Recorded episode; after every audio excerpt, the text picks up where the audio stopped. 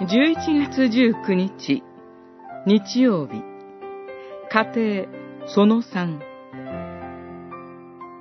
朽ちない種から生まれたものの共同体として、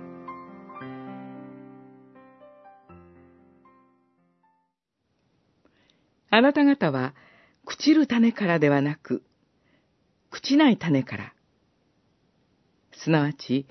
神の変わることのない生きた言葉によって新たに生まれたのです。ペトロの手紙1、一章二十三節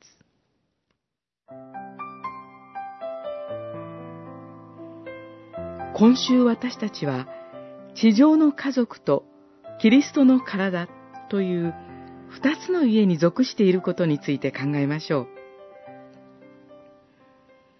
神の新しい家、オイコスとしての教会は、根底から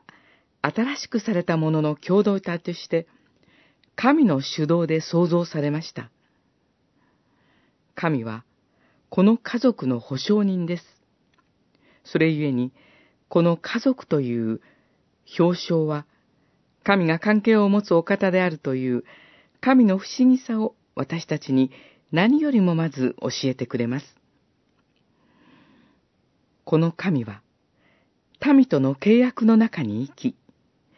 憐れみ深く、恵みに富んでおられます。聖書全体を通して、神の継続的な契約が言及されています。この新たな誕生は、実の父、朽ちる種からではなく、朽ちることのない種から新たに生じました。神の主導権に基づいて、信仰者は